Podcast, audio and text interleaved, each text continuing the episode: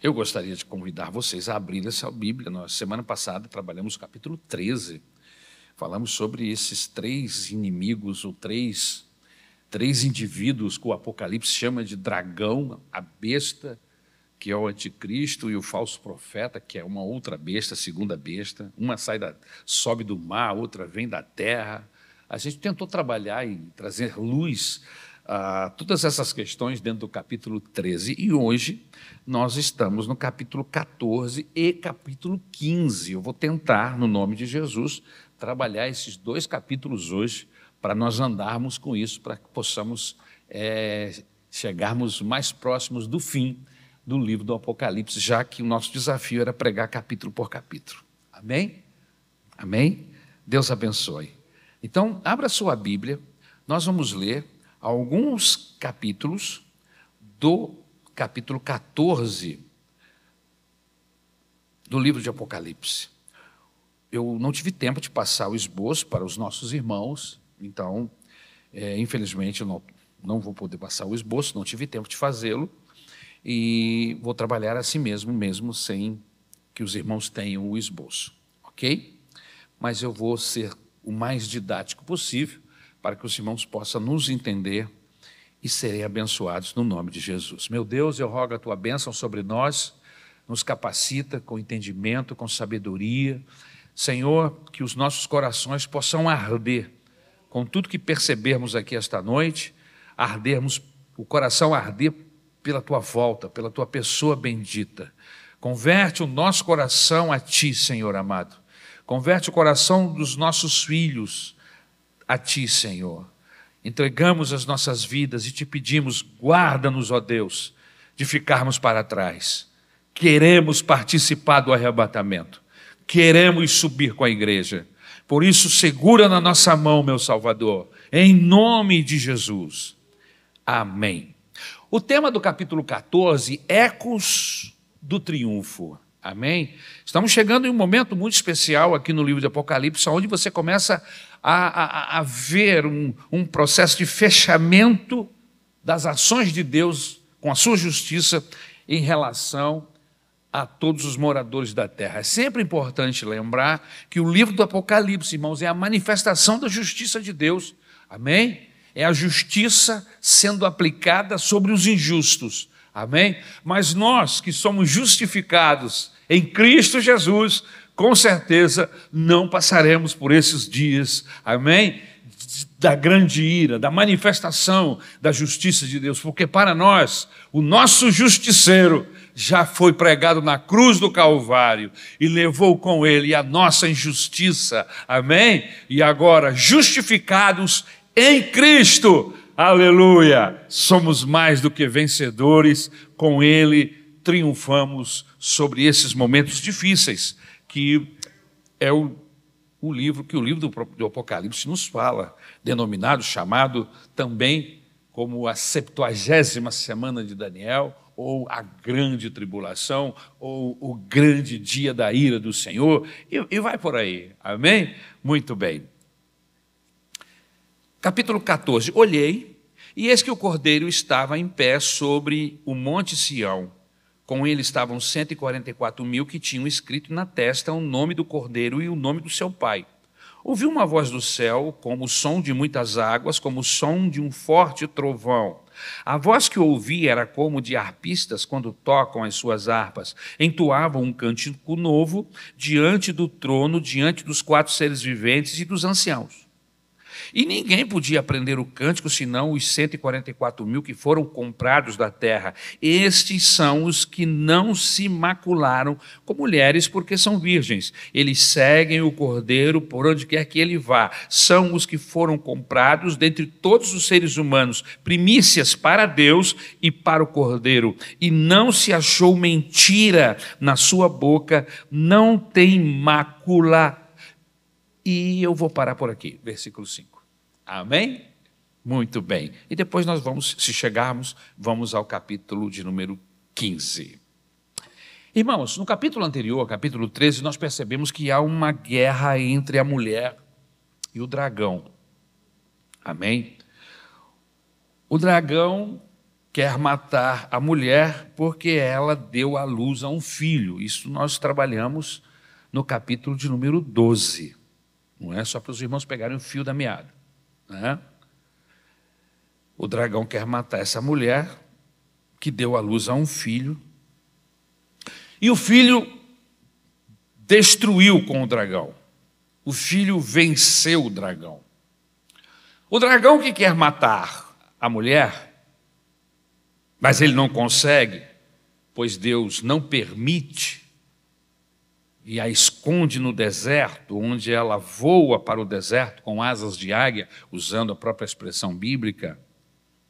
O dragão tenta destruir essa mulher através da mentira e do engano, e ele envia um falso Cristo e um falso profeta para enganar a mulher e levá-la à queda. O dragão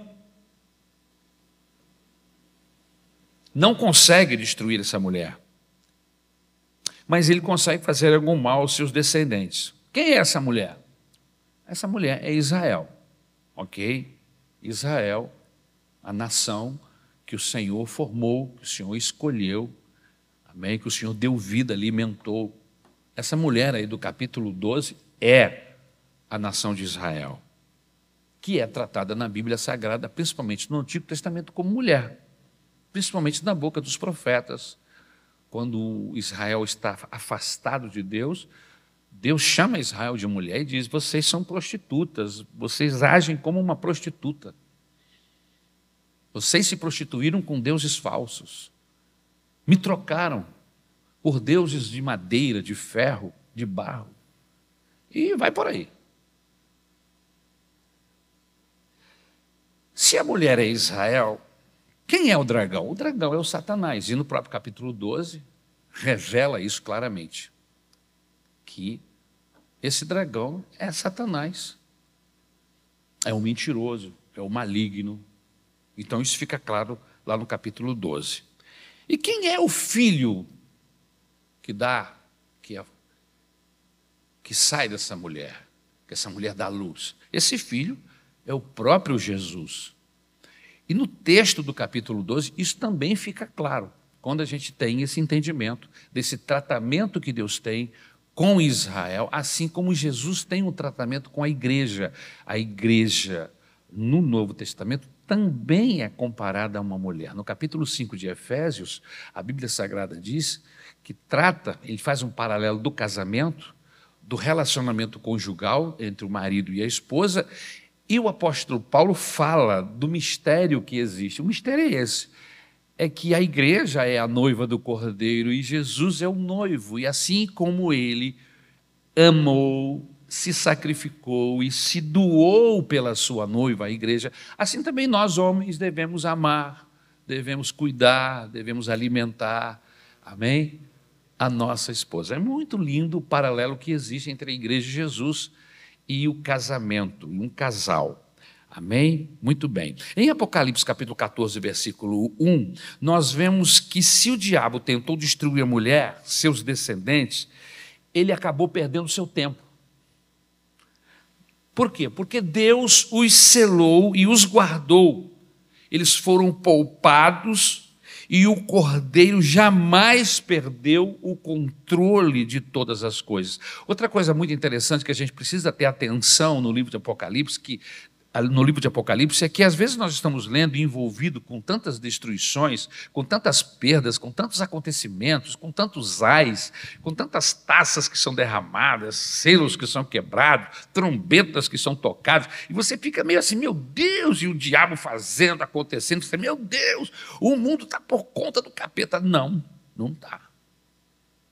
Se você voltar ao capítulo 6, você vai ver que quem está no controle de tudo o que está acontecendo no Apocalipse é o Senhor. Porque é Ele que quebra o primeiro selo, e quando Ele quebra o primeiro selo, desata todos os processos apocalípticos. Então, na verdade, quem está no controle não é o inimigo, não é Satanás, não são os, os impérios, não são os homens. Não. É o Cordeiro de Deus, o Senhor Jesus. Amém? Então, isso não pode sair da nossa mente, porque assim como ele está controlando cada acontecimento lá no Apocalipse, amém? Porque ele é justo, amém?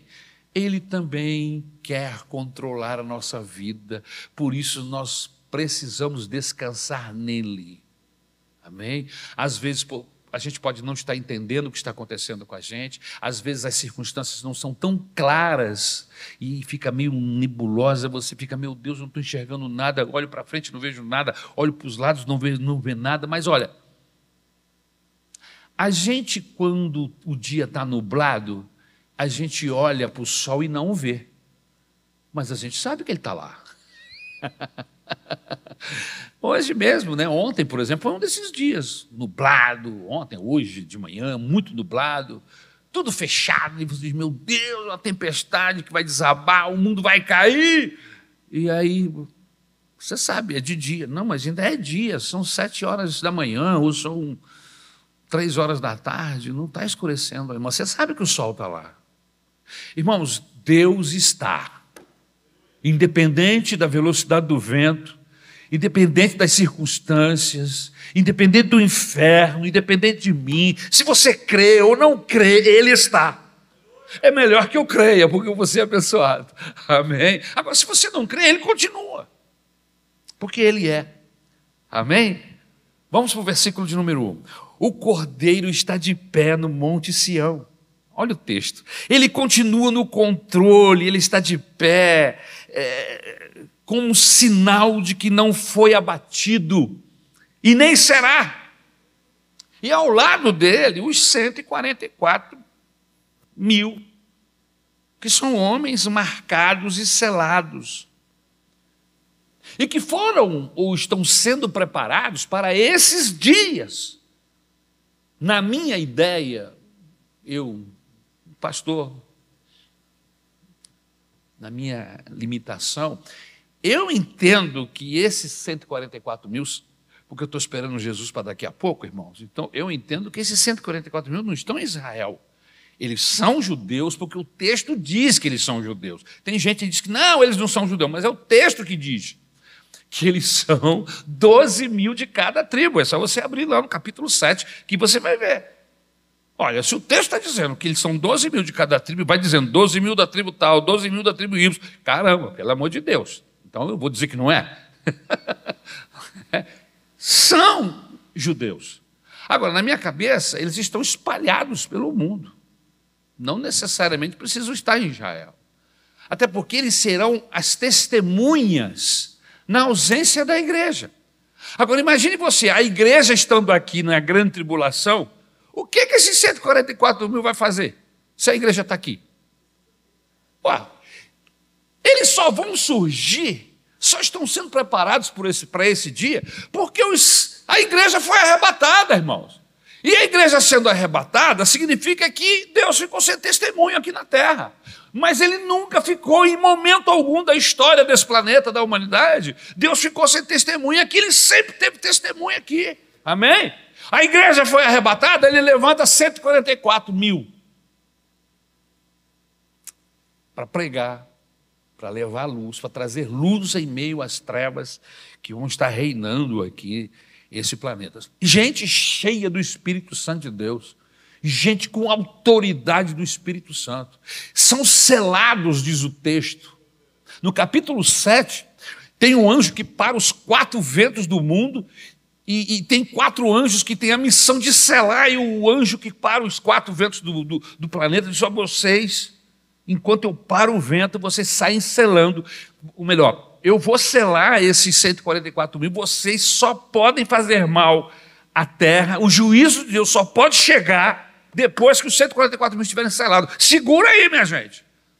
E aí os, os anjos que estão com a justiça para colocar em prática não podem agir enquanto os 144 mil não forem selados marcados por Deus. O texto do capítulo 7 diz que, que na testa deles está escrito assim: ó, são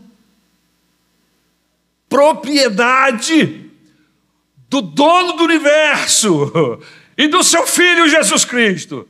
Amém? Aleluia. Não tem peste, não tem praga, não tem demônio, não tem diabo do Armagedon, não tem capeta do abismo, nem nada pode fazer mal com essa gente.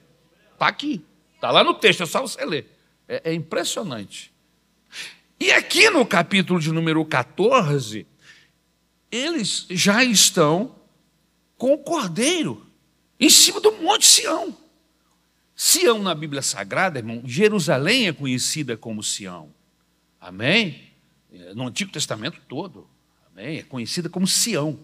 Jesus está em Sião, aqui, no Monte das Oliveiras, e os 144 mil numa espécie de guarda pessoal. Não que ele precise.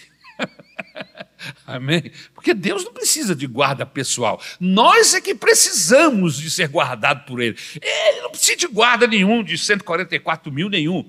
Amém? Porque Ele é Deus, é o Todo-Poderoso, é o Forte. Aleluia! Eu gosto disso.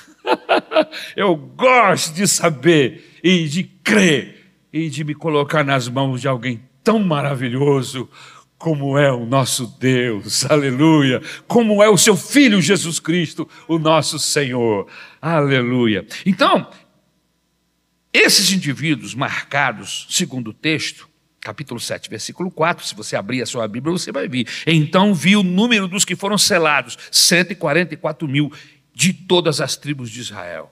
Amém? E o que, é que esses indivíduos vão fazer? Com que objetivos foram selados? Está lá no capítulo 7 para que não fossem alcançados pela fúria do diabo. Versículo de número 3. Mas, com tantos acontecimentos nesse capítulo, como trombetas, perseguições, morte, dragão, caçando a mulher, mulher fugindo, Deus intervindo, enfim, tantas coisas. Onde foram parar esses 144 mil? Qual foi o seu destino? Por que foram selados? Foram selados e guardados para este período da grande tribulação. Então, eu já falei aqui que, que uma das, das minhas convicções pelas quais eu creio que o, a igreja não passará é a presença, não passará pela grande tribulação, é a presença dos 144 mil. Amém? Não tem razão, não tem coerência a igreja estando aqui, o Senhor levantar 144 mil para pregar o quê? O evangelho que nós pregamos, porque é isso que eles vão pregar. E o texto deixa isso bem claro. A mensagem desses indivíduos. Amém? Eles vão pregar a mensagem. Jesus não mudou. A mensagem de Deus é uma só. Cristo crucificado, salvação para todo pecador. Aleluia. A mensagem é a mesma. A mesma que nós pregamos. E o apóstolo Paulo diz assim: e se aparecer algum anjo por aí pregando outra mensagem, seja ele maldito, anátema. Então eles vão pregar essa mensagem de salvação que nós pregamos. Como se a igreja já está aqui? Ou se a igreja não subiu? Não tem coerência. Então só tem 144 mil porque a igreja foi arrebatada. Amém? Estão comigo, gente? Amém? Eles estão sobre o Monte Sião, esse monte fica ao sul da cidade chamada Jerusalém, onde Jesus foi elevado aos céus e a promessa dos anjos que ele voltaria exatamente ali naquele lugar. É interessante. Amém? Porque quando Jesus está sendo elevado aos céus, e o texto bíblico diz que ele desaparece nas nuvens, isso está em Atos capítulo 1 e versículo de número 11, eles ficam olhando Jesus subindo, subindo, subindo, subindo, até ele desaparecer nas nuvens. Quando ele desaparece, a Bíblia diz que aparecem dois anjos, dois seres, que a gente entende que são anjos. Não tinham asa, irmãos, que ó, anjo de asa, irmãos, não é da Bíblia, viu? O único ser na Bíblia que aparece com asas e com seis são os serafins lá de Isaías capítulo 6. Nenhuma aparição de anjo no Antigo Testamento no Novo, eles apareceram com asa. Mas o pessoal viu o serafim com seis lá em Isaías, acha que todo anjo tem asa. Amém? E até porque eu acho que eles não precisam de asa para voar, eles não são pássaros, são seres de Deus, e eles saem daqui e se deslocam uma velocidade tremenda daqui para lá, e não precisa de asa, irmão. Inclusive, tem alguns pastores nossos que gostam de correr. Se anjo tivesse asa, esses pastores não, não teriam como ser guardados, porque eles andam acima de 100 km por hora. Amém? Os anjos ficariam para trás. É só uma brincadeirazinha, eu não, eu não resisti. Os anjos com asas da primitiva não alcançaria, irmão, 120, 130. Amém? Então não tem asa, não. Falando sério agora. Então não existe na Bíblia Sagrada nenhum lugar em que anjo apareça com asa, a não ser lá no livro de Isaías, capítulo 6. Amém? É, é, no Apocalipse, eu, eu pelo menos não me lembro, mas não são anjos, são serafins, são seres, outros seres que estão em outro patamar dentro da hierarquia celestial. Amém? Agora, anjo, anjo mesmo, anjo soldado, vamos dizer assim. Amém? Mensageiro, porque o nome anjo significa mensageiro, muito bem observado aqui pelo nosso pastor Abacuque. Amém? Esses anjos não aparecem com, com asa. Amém? Agora, o texto de Atos 1,11 diz que esses anjos, esses seres apareceram, que são anjos do Senhor, que são mensageiros de Deus, diz assim: olha, este mesmo Jesus que vocês viram sumir, subir e desaparecer das nuvens, ele voltará. E o interessante é que Jesus volta exatamente no mesmo lugar em que ele foi elevado aos céus, no Monte das Oliveiras, lá, chamado Monte Sião, amém? Que denomina a cidade de Jerusalém. Então, além do diabo não ter conquistado as vidas, ele também não conquistou o território. O objetivo de toda a guerra, nós temos aqui irmãos que são das Forças Armadas, ou que trabalham, amém, com todo tipo de processo de guerra e etc. Sabe que toda guerra o objetivo é duplo. Qual é, o, qual é o principal, os dois principais objetivos de uma guerra? Primeiro, conquistar o coração e mente das pessoas. E depois a conquista geográfica. São duas coisas importantes em uma guerra. Amém? Em toda guerra cujo objetivo é a vitória, os dois alvos perseguidos são sempre esses. Inclusive, na prática, nós temos um exemplo negativo do, da guerra do Vietnã. Tem muita gente aqui que não viveu, eu, eu, eu, ainda era moleque, ainda criança na época da, da, guerra do Vietnã, mas eu me lembro, e depois eu vi muitos filmes e, e literaturas sobre o assunto. No Vietnã, os Estados Unidos, eles conseguiram conquistar território, mas não conseguiram conquistar a mente e o coração dos vietnamitas e perder a guerra por causa disso. perder a guerra por causa disso. O contrário também é verdadeiro. Amém? Então, a ação do inimigo é agir na mente, no coração das pessoas, para poder fazer a conquista, não apenas na mente, mas também geograficamente. Mas ele não consegue nenhuma coisa nem outra, porque há uma intervenção de Deus. Amém? Outra coisa, no versículo de número 2, você está comigo? Versículo de número 2. Cadê o versículo 2? Ouvi uma voz do céu com som de muitas águas. Que som é esse?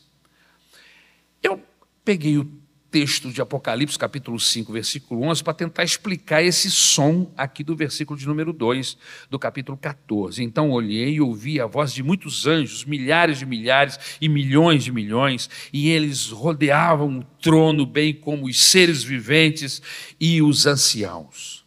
Amém? Movimento de seres angelicais. Amém? É o que eu consigo entender aqui, dessa, com essa voz, esse, esse, esse barulho de muitas águas, uma voz que tem o barulho de muitas águas, o mover, a ação de Deus, de seres angelicais. E aí o João ouve esse barulho, o um movimento, como se fosse um movimento de muitas águas, ok? Os 24 anciãos que aparecem no texto representam todos os salvos do Antigo Testamento. Ok? E os 12, são 12 do Antigo Testamento, e 12, são 24 tronos, 12 do Antigo e 12 do Novo. Os 12 do Antigo são os, os patriarcas. Amém? Os filhos de Jacó, que são os patriarcas. E os doze do Novo Testamento, os, os, apóstolos que nós bem conhecemos, que formam esses 24 anciãos, representando todas as gentes convertidas a Deus, tanto do Antigo como do Novo Testamento. Apesar de todo o barulho, João tem paz, porque João é que está percebendo tudo isso. Amém? a partir do, do, do capítulo de número 5, o, o, o, ser que se apresenta a João, o anfitrião, diz para ele assim: vem, vem ver daqui de cima. Vem olhar o que vai acontecer mais daqui, da nossa ótica. João está olhando todos esses processos apocalípticos, não aqui de baixo, mas de cima, da mesma, do mesmo patamar de quem está no céu. Amém? Então, apesar de todas essas situações que estão acontecendo, a paz. João só chora desesperado lá no capítulo 6. Depois, não. Por quê? Porque ele, ele descobre que o Cordeiro, Jesus Cristo, tem o poder de quebrar os sete selos. E se os sete selos são quebrados, desencadeia a justiça de Deus. Ou seja, haverá justiça na terra. Amém? Nós que somos de Deus e que clamamos por justiça o tempo todo, não se preocupe, mesmo que o Supremo Tribunal não faça, que as leis humanas não alcancem essa justiça ideal para mim e para você, saiba de uma coisa: haverá um dia de ajuste de conta, o justo juiz vai se manifestar. E todos grandes e pequenos terão que responder diante dele suas injustiças, suas maledicências, suas malignidades, sua crueldade, vão ter que responder diante do justo juiz. Aonde o texto bíblico diz, é, é, diz que todo joelho, Filipenses, capítulo de número 2, foi-lhe dado um nome que está sobre todo nome, e diante deste nome, todo joelho se dobrará e toda língua confessará que Ele é Senhor. E a gente está falando de Jesus, o nosso Salvador. Amém? Aleluia. Capítulo, versículo de número 3. Cantavam um novo cântico. Que cântico é esse? Eu fui buscar saber que cântico é esse e eu achei um cântico que é o cântico dos remidos. Porque no céu, no meu entendimento, irmãos, Fora o próprio Deus, o Espírito Santo, a Trindade, que são celestiais, amém, que são divinas, é Deus, amém, atuando dessas três formas, e os anjos, e os seres celestiais, o resto, meu, todo mundo que está lá só chegou lá por causa de uma coisa: por causa do sangue do Cordeiro derramado na cruz do Calvário. Ah, mas tem o cântico de Moisés, tem o cântico. Irmãos, sinceramente, eu não fico entrando nessas discussões. Fora essa turma que eu falei aqui, que é a turma do céu, foram criados. Deus que criou toda essa turma que está lá em cima. Amém? Deus, Pai, Deus Filho, Deus Espírito Santo. O resto é tudo ex-pecador, ex-mentiroso, ex-bandido, ex-condenado que foram perdoados, foram lavados de suas imundícias, remido, comprado com preço de sangue. Irmãos, essa turma, ai, irmão, eu não sei você, mas eu. Você vai ver um cara pulando que nem pipoca lá, você está entendendo? Falando na língua dos anjos, porque a gente já está treinando, né, pastor? Já está recebendo os primeiros sinais da língua dos anjos, a gente não vai ter dificuldade. Na transformação, o curso é completo. Quando a gente for transformado e receber o corpo igual do Senhor Jesus, já vem junto o idioma, o idioma do céu, aleluia. Ah, meu, eu vou fazer muita festa, meu irmão. Irmão, eu ia para o inferno, eu estava condenado, gente. Eu não sou, você também. Ex-condenados, aleluia. O que é que nós vamos cantar lá? Atirei o pau no gato? Não, meu filho. Nós vamos cantar lá o louvor dos remidos, o louvor dos comprados, dos perdoados, dos que foram trazidos de longe. Aleluia! E que cântico é esse? É o cântico do capítulo 5, versículo 9 e 10. E eles cantavam um cântico novo: Tu és digno de receber o livro e de abrir o seu selo, pois foste morto e com teu sangue compraste para Deus homens de toda a tribo, língua, povo e nação. Tu os constituíste reino e sacerdotes para o nosso Deus, e eles reinarão para, para sempre sobre a terra. Eu não sei a música, mas a letra já está aqui. Amém? Eu quero ver o Silvério cantando. Deve ser alguma coisa muito especial. Até porque ele vai ter um corpo diferente, né, irmão? E aí, com um corpo diferente, deve mudar também a voz, as cordas vocais, tudo mais, né, irmão? Não vai ter gente desafinada lá, não, né, irmão? Todo mundo afinado com o diapasão do céu. Amém? Aleluia. Queridos, só aprendem um novo cântico aqueles que foram remidos pelo sangue do Cordeiro. E aqui os 144, amém, também é tudo ex. amém? Ninguém é salvo porque é bom. Ah, mas eles são imaculados, mas eles foram lavados. O texto diz isso. Foram comprados. Amém? Pelo, pela ação do Senhor Jesus Cristo. Amém? Então, na minha cabeça, letra dessa canção que nós vamos cantar lá é, é de louvor, é de adoração, pelo que o Senhor fez na nossa vida. Amém? Lembrei de um, de um hino antigo que diz assim: Oh, nunca esquecerei, oh, nunca esquecerei, oh, nunca esquecerei, eu nunca esquecerei o que ele fez por mim. Livrou-me da morte do mundo e do mal, nunca esquecerei. Livrou-me da morte do mundo e do mal, nunca esquecerei. Livrou-me da morte do mundo e do mal, nunca esquecerei. Eu nunca esquecerei o que ele fez por mim. Aleluia!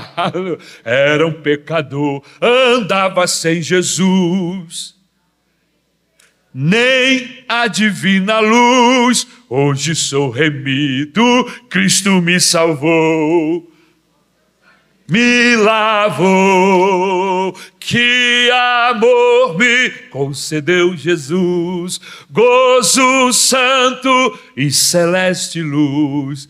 Cristo do céu descerá e consigo então me levará Aleluia, irmão. Esse hino que nós vamos cantar lá. Hino de adoração, hino de pecador que foi perdoado. Aleluia. Como eu e você. Aleluia. Mas são, quem são esses que cantam? Versículo 4. O texto fala de virgens sexualmente falando. É isso?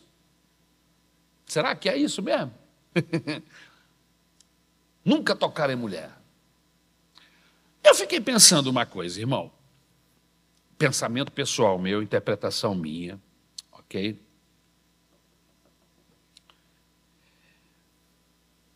Se o texto está falando de virgem sexualmente falando, fisicamente falando, então, no meu e no seu entendimento que nós estamos, que estamos lendo, o sexo é meio sujo, então, né?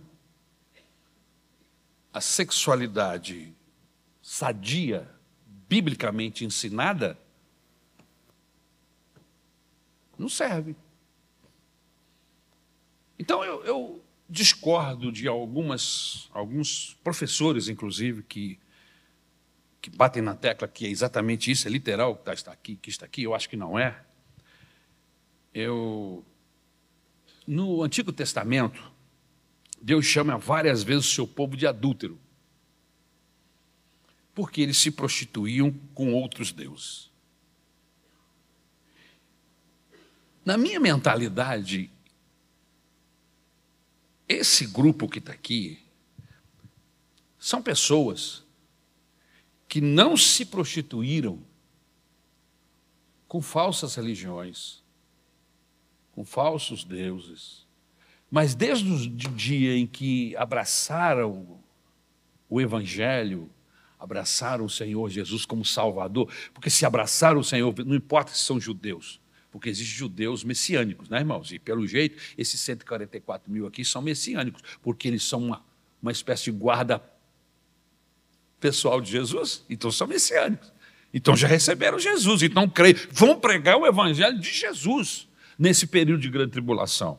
Então, eu entendo que a partir do momento que eu e você nos convertemos a Deus, venhamos a nos converter ao Senhor, e somos fiéis, não nos prostituímos com nenhum tipo de religiosidade, nenhum tipo de, de, de deuses estranhos, como acontecia com o povo de Israel lá no Antigo Testamento, amém?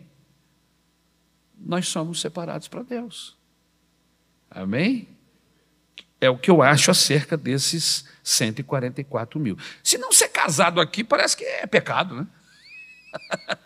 Não é? Se, né? se não ser casado aqui, se eu, interpretar é, ao pé da letra, parece que, que é pecado. E não é. E não é. O casamento é divino. Casamento é ideia de Deus. Foi Deus que nos fez. Um órgão masculino e um órgão feminino. Amém? Amém? E disse: olha, vocês se amem, fiquem juntos e encham a terra. Tudo isso é coisa de Deus. É lógico que o diabo chega nesse processo e deprava a depravação sexual. Né? A, a, a, descaracteriza aquilo que Deus caracterizou. O, o inimigo de nossas almas, ele, ele, é, ele, é, ele é, é, o grande responsável na, na descaracterização do homem. Porque o homem foi feito à imagem e semelhança de Deus. Amém? Nós somos triunos, assim como o Senhor é, assim como Deus. Amém? Ele nos fez com essa, essa capacidade de percebê-lo segundo a sua manifestação, é lógico. Amém? Então, é, é, é, é e o inimigo ele vem para tirar isso do homem. Então, toda orientação diferente da Bíblia Sagrada no que diz respeito ao relacionamento sexual, inclusive a Bíblia Sagrada condena esse essa prática descaracterizada de homem com homem, de mulher com mulher, isso não é um ensinamento bíblico. Isso é uma orientação dessa sociedade corrupta, mentirosa e maligna. A Bíblia Sagrada honra o matrimônio. Amém? Então, isso é importante, é muito importante. Apocalipse capítulo 14, versículo 4, diz: Esses são os que não se contaminaram com mulheres. É o texto que eu acabei de ler. Então, o que, é que significa? Que esses 144 mil não se prostituíram com outros deuses, mantiveram-se fiéis ao Senhor. Amém? Segundo Coríntios capítulo 11, 2 e 3, o zelo que tenho por vocês é um zelo que vem de Deus, diz o apóstolo Paulo. Eu os prometi a um único marido, Cristo, querendo apresentá-lo a ele como uma virgem pura. O que receio e quero evitar é que assim como a serpente enganou Eva com astúcia, a mente de vocês seja corrompida e se desvie da sua sincera e pura devoção de Cristo. O texto que eu acabei de ler vem coroar ou vem encaixar-se exatamente com o tipo de pensamento que eu acabei de expor para os irmãos. Amém? Muito bem. Os irmãos estão comigo? Estão com pressa de ir embora? Amém. Capítulo 15, se você virar a página. Se eu fosse dar um nome ao capítulo 15, seria o início do fim. O início do fim. Capítulo 1, capítulo 15, a partir do versículo 1, diz assim: Vi no céu outro sinal grande e maravilhoso.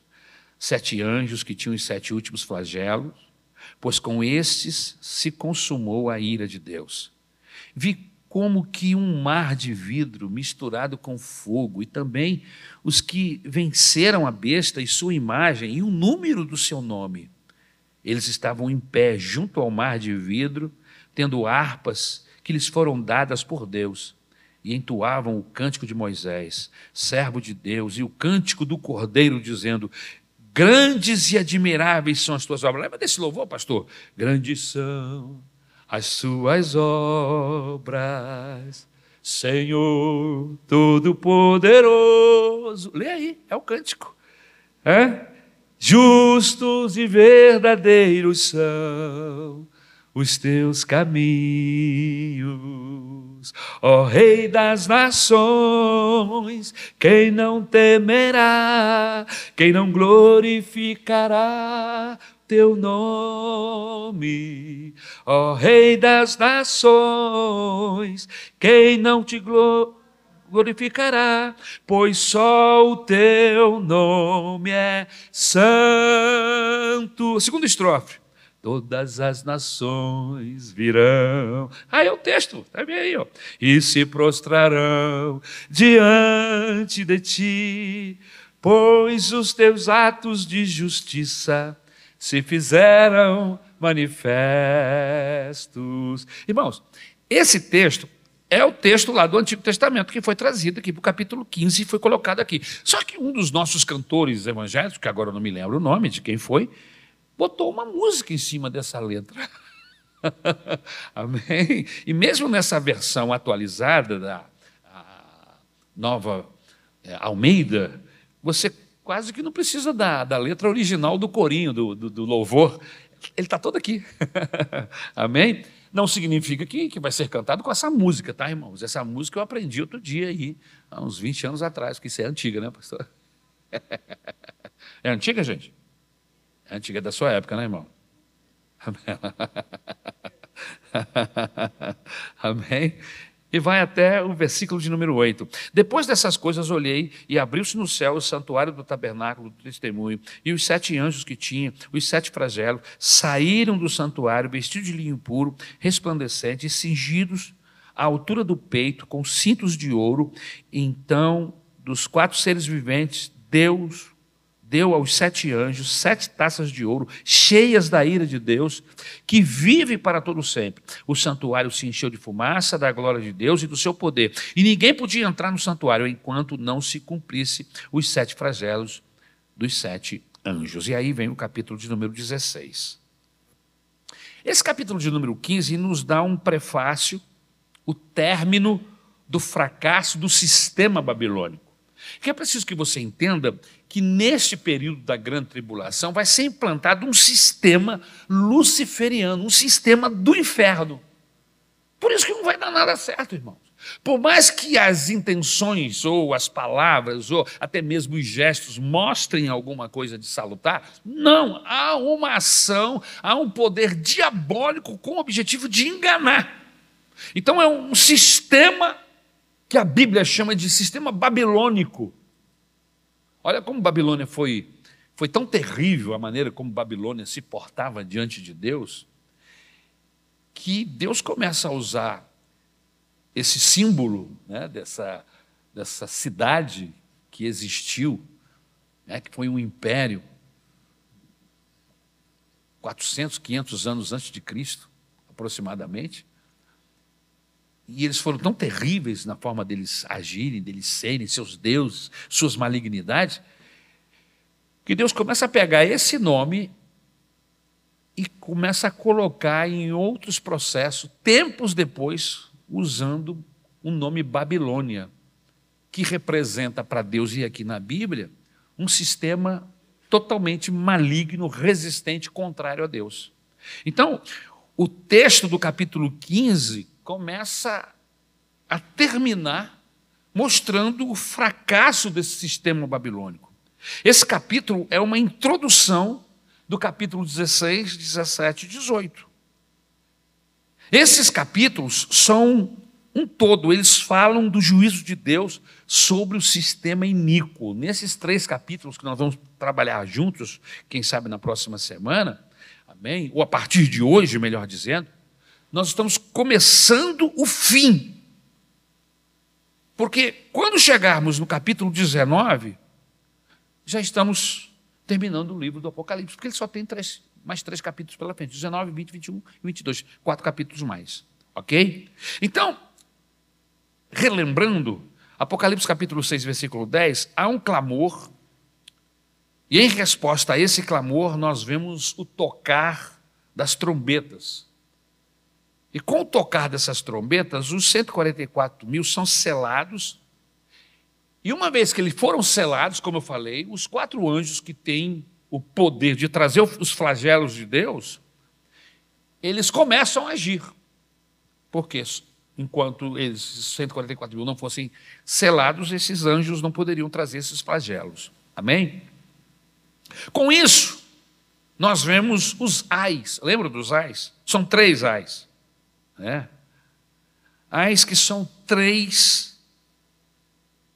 E, não melhor, é a vingança de Deus. Deus está se vingando desses injustos, desses homens malignos, da sua descendência, de toda injustiça que se praticou neste planeta. É o dia do ajuste de conta. Mas entre o segundo e o terceiro, há mais revelações. Entre o segundo e o terceiro, o que, pastor? Entre o segundo e o terceiro, ai. Existem mais revelações. E esse terceiro ai não vem nunca. A gente parou no segundo, o terceiro não apareceu. No capítulo 15, o terceiro ai aparece. E como nós ficamos sabendo? O capítulo fala da mulher e do dragão. No capítulo 13, ele fala da besta que subiu do mar. No capítulo 14, João fala do cordeiro e dos seus remidos no Monte, no Monte Sião. E entre o segundo e o terceiro ai, João insere muitas informações. E finalmente, no capítulo 15, ele começa a introduzir esse terceiro ai. Porque o texto que nós nos lembramos é o seguinte: que o anjo diz para o João: olha, você está assustado com o primeiro e com o segundo ai? Você não sabe o que vai acontecer quando o terceiro ai vier. Essa foi a última frase quando nós falamos dos ais né, do Apocalipse. O terceiro é terrível. Então, esse terceiro ai de Deus se apresenta em forma de sete taças da ira de Deus, taças essas que serão reveladas no capítulo 16, que é exatamente o último ai. Ok? Então, introduzindo o capítulo 15, vamos ao versículo de número 1. O que faz esse sinal ser grande e maravilhoso? Vi no céu outro sinal grande e maravilhoso.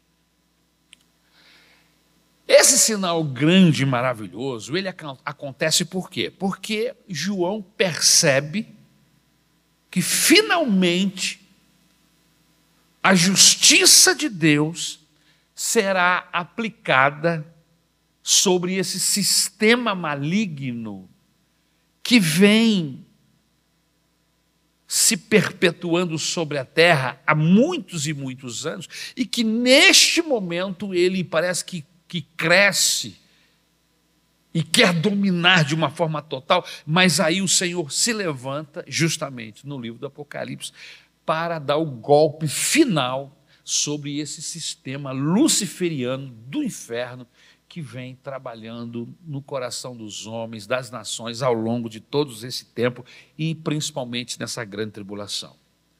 Deus vai vingar o seu povo. E João, apóstolo, que está na ilha de Pátimo, mas é só o corpo dele que está lá, o seu espírito foi arrebatado ao céu. Amém? Ele percebe a justiça de Deus chegando, a vingança de Deus, o grande, terrível dia do Senhor. Palavras essas que são ditas várias vezes no Antigo Testamento. O grande e terrível dia do Senhor chegou. E aí João fica maravilhado de ver que que é verdade, que valeu a pena ser fiel, que valeu a pena servir ao Senhor. Ele está presenciando algo que vai acontecer, porque ele está lá atrás, irmãos. Esse livro aqui é escrito nos anos 90, se eu não estou enganado, amém? É, você tem uma ideia, se Jesus tem um erro aí de calendário, de quem sabe três, quatro, cinco anos, amém? Mas Jesus morre no ano, aparentemente, no ano 33, né?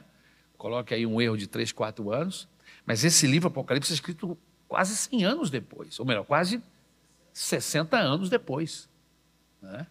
Então, João está maravilhado em ver a justiça de Deus sendo aplicada. Finalmente chegou. Chegou finalmente o dia da vingança do Senhor contra esse sistema maligno. Então, Deus vai vingar seu povo e João acha isso maravilhoso. Por que sete anjos?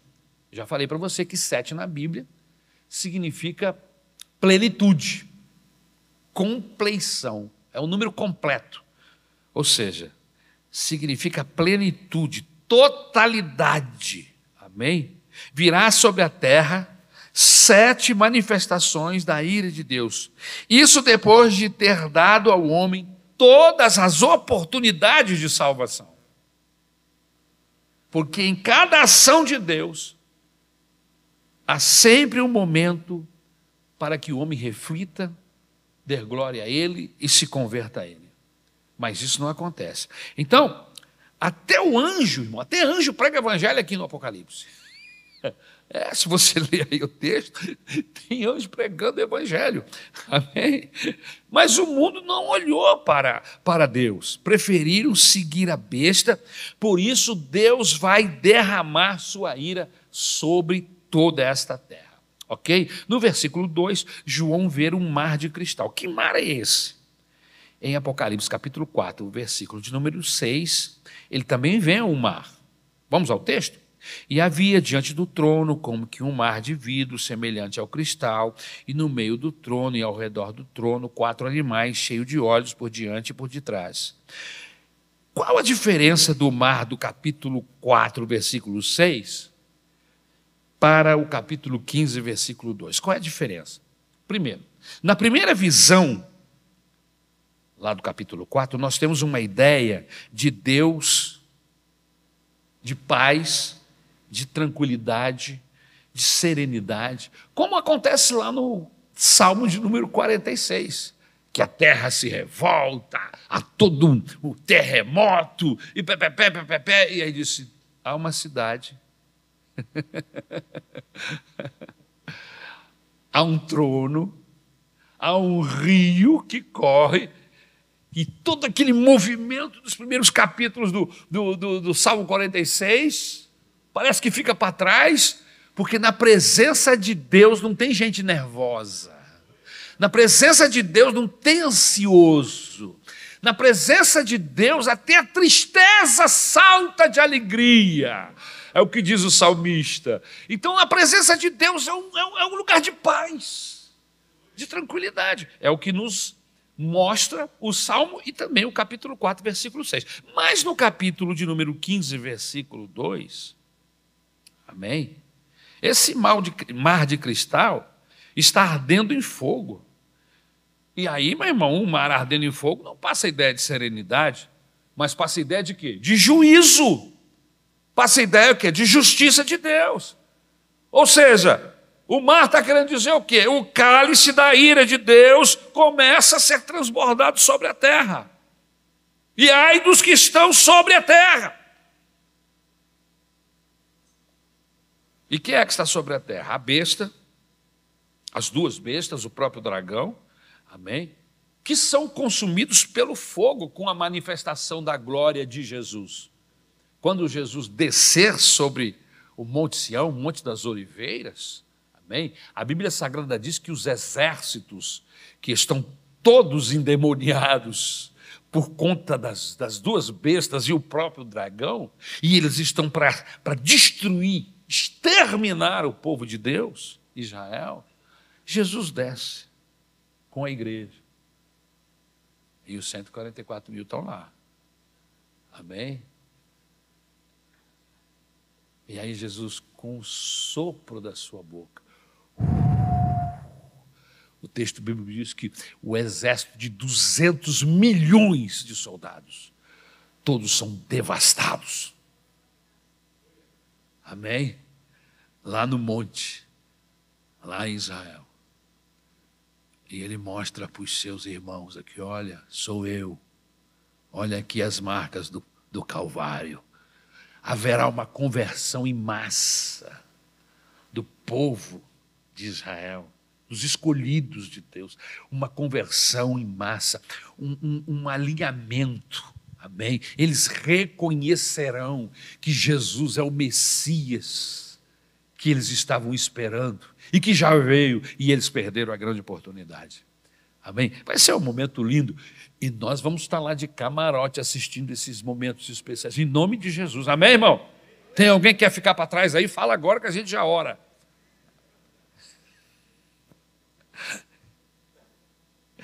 Versículo 2: E vi como o mar de vidro misturado como fogo, e os que saíram vitoriosos da besta, e da sua imagem, e do seu sinal, e do número do seu nome, que estavam junto ao mar de vidro, e tinham as harpas de Deus. Isaías 53, 3, 5 diz assim: Mas ele foi ferido por causa das nossas transgressões e moído por causa das nossas iniquidades. O castigo que nos traz a paz estava sobre ele, e pelas suas pisaduras nós fomos sarados. Por isto a ira de Deus não vem sobre nós por quê? Porque já foi pago o preço pela salvação da igreja. O fogo de Deus sobre nós é o fogo do Espírito. E o fogo do Espírito, irmãos, vem sobre nós, mas não nos consome. Aleluia. Ele nos purifica, mas não nos destrói. Amém? O clima entre aqueles crentes era de louvor. Veja as harpas que significa louvores, amém? E cantavam um cântico de Moisés. Eu não sei que cântico é esse, não faço a menor ideia, mas deve ser cântico de, de remido, de gente que foi salva, amém? amém? Êxodo capítulo 15, versículo de 1 a 18, nos dá uma ideia sobre esse cântico. Esse cântico representa o triunfo de Deus sobre a nação que mais os oprimiu, no caso, os egípcios. Perpetuamente comemoram é, com a Páscoa. Né? Foi, o livramento foi tão grande que aquela ação de Deus para livrar, livrar os, os hebreus do, do, do, da condenação egípcia, da escravidão egípcia, foi tão marcante que eles comemoram até hoje o dia da ação de Deus, da visitação do anjo. Versículo 3, o cântico do cordeiro. Vejam o cântico do cordeiro. Mas ele foi ferido por causa das nossas transgressões e moído por causa das nossas iniquidades. O castigo que nos traz a paz estava sobre ele, e pelas suas pisaduras fomos sarados. Capítulo 13, versículo 4 diz assim: Os ímpios também cantam, e é mais ou menos parecido com o cântico de Moisés. Mas nos versículos 3 e 4, o povo canta e Israel louva o Cordeiro. Amém? Eu estou andando porque eu preciso terminar antes do, do relógio chegar no horário capital. Amém? Versículo de número 5: O céu se abre, João vê outra vez o tabernáculo, como aconteceu lá no capítulo 11. Versículo 3 e 4 do capítulo 15. Vamos lá? Uh, cadê você? Capítulo 3. Entoavam o cântico de Moisés, servo do, de Deus e o cântico do Cordeiro, dizendo: Grandes e admiráveis são as tuas obras, Senhor Todo-Poderoso. Inclusive, nós já cantamos e lemos esse texto aqui. Então o céu se abre, João vê outra vez o tabernáculo, como aconteceu no capítulo 11, versículo 19 do próprio livro de Apocalipse. A arca do templo, do testemunho de Deus, ele vê essa arca. Então ele entende que o juízo de Deus vai começar. Os sete anjos significam plenitude, totalidade da ira, compleição, totalidade da ira de Deus. Sete anjos, com sete taças. Né? Linho puro significa pureza total, completa e absoluta, santidade absoluta. Ouro, que também aparece no texto, significa realeza, nobreza. Eles estão vestidos de glória e de pureza. Versículo de número 7, são anjos com os seres viventes. Versículo de número 7, vamos achar o 7? Então, um dos quatro seres viventes deu aos sete anjos sete taças de ouro, cheias da ira de Deus, que vive para todo sempre. E no versículo de número 8, o texto diz assim: o santuário se encheu de fumaça da glória de Deus e do seu poder, e ninguém podia entrar no santuário enquanto não se cumprisse os sete flagelos dos sete anjos. Então, houve um momento no Antigo Testamento que isso aconteceu. Vocês se lembram? Na inauguração do Templo de Salomão, quando a glória de Deus desceu e impediu os sacerdotes de entrarem no templo para sacrificar pelo povo, isso aconteceu no dia da inauguração. Capítulo 7 de Crônicas, se eu não estou enganado. Segundo Crônicas, capítulo de número 7 ou capítulo 6. Amém? Então, isso significa que aqui nesse momento, não vai adiantar orações para que Deus não envie sua ira. Ninguém poderá interceder para interromper o juízo de Deus, que se cumprirá sem misericórdia, pois o tempo da misericórdia acabou. Então agora é tempo de juízo. Amém? E se é tempo de juízo, quem é que vai estar julgando? Jesus. Nós conhecemos o Senhor Jesus como Salvador, como advogado. Não queira conhecê-lo como juiz, porque ele é justo. Vai ser o justo juiz. E ele vai estar julgando. Quais são as lições práticas que nós podemos tirar desse texto que nós acabamos de ler, para nós encerrarmos? Primeira lição prática. Se nós não podemos, nem temos permissão de Deus para chorar derrotas antes da luta, nós podemos comemorar as nossas vitórias antes que elas cheguem. Vejam, queridos, que os salvos já cantam o cântico da vitória antes do juízo de Deus chegar. Amém? Nós já olhamos para frente, percebemos que haverá uma intervenção do Senhor aí na frente, eu não sei quando, mas vai haverá uma intervenção. Vai chegar o momento em que o dono do universo vai bater na mesa e vai dizer: "Chega! Acabou!" Acabou o PCC, acabou a malignidade dos governos do Brasil, a malignidade dos juízes, acabou, agora acabou, é comigo. Vai, ter, vai chegar esse momento, irmãos. Amém? E quando nós percebemos que já está chegando esse momento, o que, que acontece? Nós nos alegramos. A gente fica mais convicto ainda que vale a pena servir ao Senhor. Amém? Porque ele vai cumprir as suas promessas, a justiça do Senhor prevalecerá. Amém? Irmão, cante a vitória de Deus na sua vida, antes mesmo que ela chegue, pela fé. Aleluia!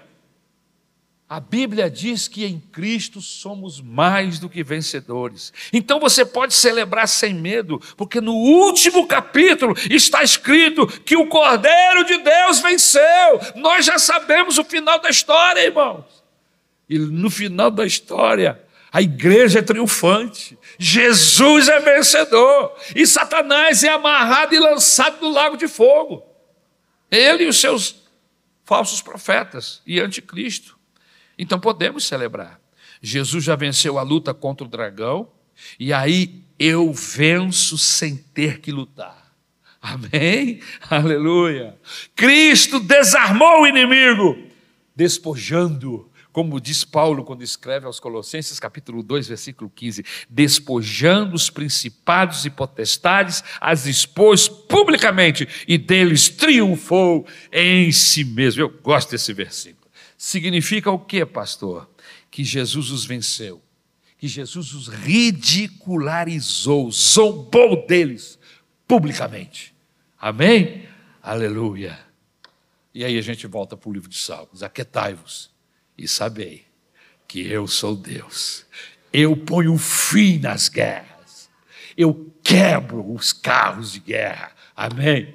Louvado seja o nome do Senhor. Então, por isso, antes mesmo da vitória, podemos chegar cantando o hino da vitória. Amém? Aleluia.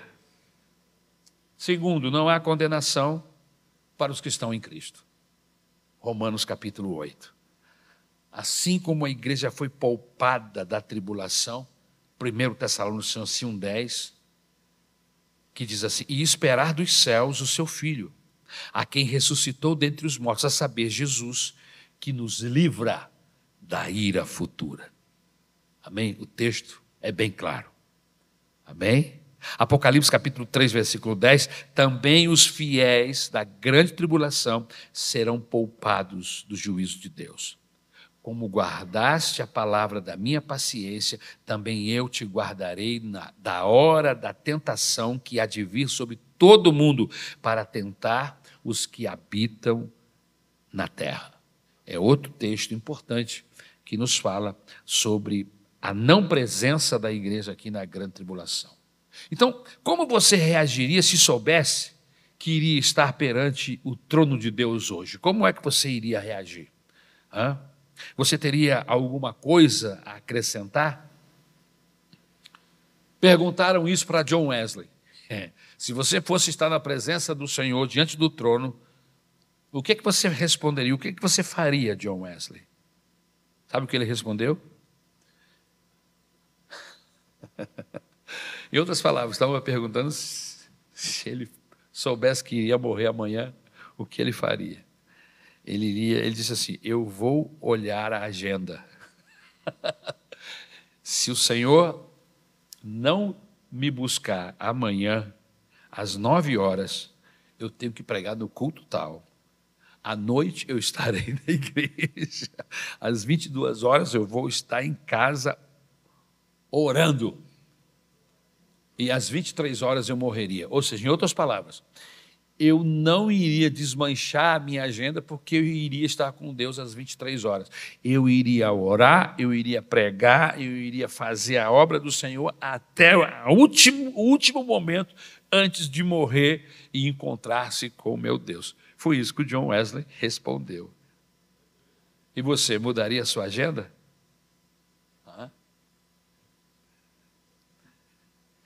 Veja, meus irmãos, no meio do fogo, os fiéis cantam com suas harpas. Por quê? Porque há paz, porque há certeza da vitória, porque há certeza de salvação. John Wesley converteu-se em um caso interessante. Uma grande tempestade, um navio ia a pique, e ele estava dentro desse navio.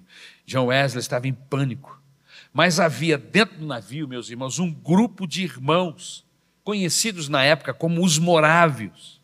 Eles pertenciam a uma sociedade missionária. E no meio da tempestade, um navio sendo jogado de um lado para o outro, eles cantavam louvores no meio da tempestade.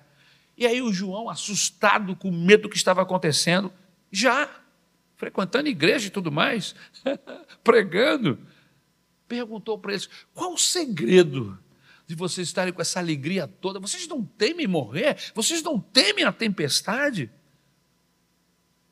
Sou pastor e não, eu, eu não tenho essa paz. Aí um dos moráveis respondeu assim para ele: O senhor já conhece Jesus como seu Senhor e Salvador da sua alma? Aí ele respondeu assim: Creio que sim. Eles disseram assim: Crer não é suficiente. Você precisa conhecer. Porque crer, diz o apóstolo João, que até os demônios creem e tremem. Você precisa conhecer. Como diz um velho, uma velha canção de nossas igrejas, todos devem conhecer, todos devem conhecer quem é Jesus. E quando você o conhece, o medo vai embora, a ansiedade desaparece, vem a paz. E não importa se as coisas estão dando certo aqui embaixo, se as pessoas estão te cumprimentando, se você está bom, se está doente, não importa. A paz que está no seu coração, gerada pelo conhecimento de Deus, é infinitamente superior a qualquer circunstância que você esteja vivendo. Terceiro, quando a glória de Deus se manifestou, o texto diz que o céu se abriu. E eu vou fechar. Não basta sermos uma boa congregação e termos uma boa pregação, irmãos. Uma igreja não precisa só de bons pregadores. Não adianta uma igreja só ter uma boa administração. Não, aqui nós temos bons pregadores e temos bons administradores. Temos um bom estatuto hall de membros, conjunto coral. O que nós precisamos, não estou dizendo agora que, que você abra mão desses quesitos que são importantes, mas o mais importante de tudo isso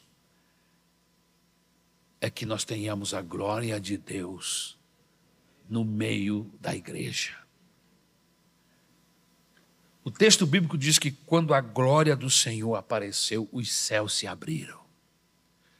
Nós precisamos dessa manifestação da glória de Deus nos nossos cultos, nas nossas reuniões, não importa, a menor reunião, a glória do Senhor ali, o céu aberto. Amém? E anjos subindo e descendo, como a visão de Jacó. Amém? Aleluia. Subindo e descendo. Levando louvores, descendo com bênçãos, para distribuir no meio do povo de Deus. Vamos orar a Deus? para que a sua glória chegue em nosso meio. Amém? Vamos ficar de pé? Em nome de Jesus.